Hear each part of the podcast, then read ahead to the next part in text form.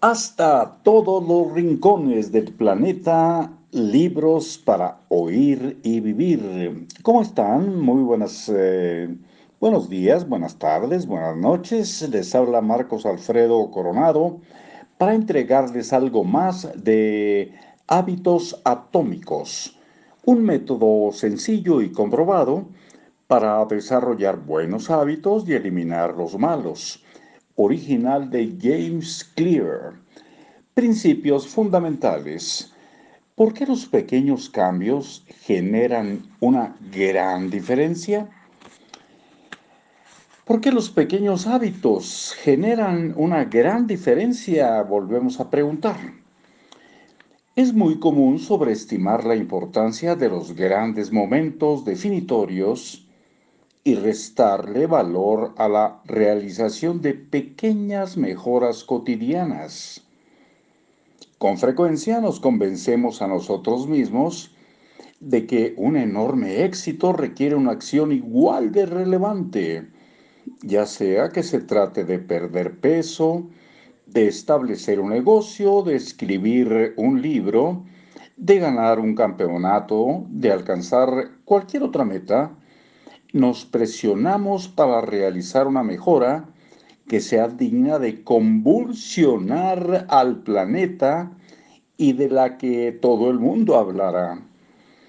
Por otra parte, las pequeñas mejoras del 1% son hechos apenas perceptibles, pero a la larga pueden ser mucho más significativas. La diferencia es que las pequeñas mejoras pueden provocar, lo que pueden provocar es realmente sorprendente. La matemática de las pequeñas mejoras funciona de la siguiente manera. Si logras ser 1% mejor cada día durante un año, terminará siendo 37 veces mejor al final del periodo. Por el contrario, si deterioras tu conducta 1% cada día, al final de un año habrás llegado casi a cero. Lo que empieza como una pequeña ganancia o una pérdida insignificante, se acumula con el tiempo y se convierte en algo grande. 1% mejor cada día nos pone un esquema que le tomaremos foto al final de nuestra lectura para enviárselas también. Es la figura 1 y dice los efectos de los pequeños hábitos a lo largo del tiempo. Por ejemplo, si logra ser solamente un por ciento mejor cada día, terminará siendo 37 veces mejor al finalizar del año, como ya lo mencionamos. Los hábitos son el, interés compuesto de la superación personal.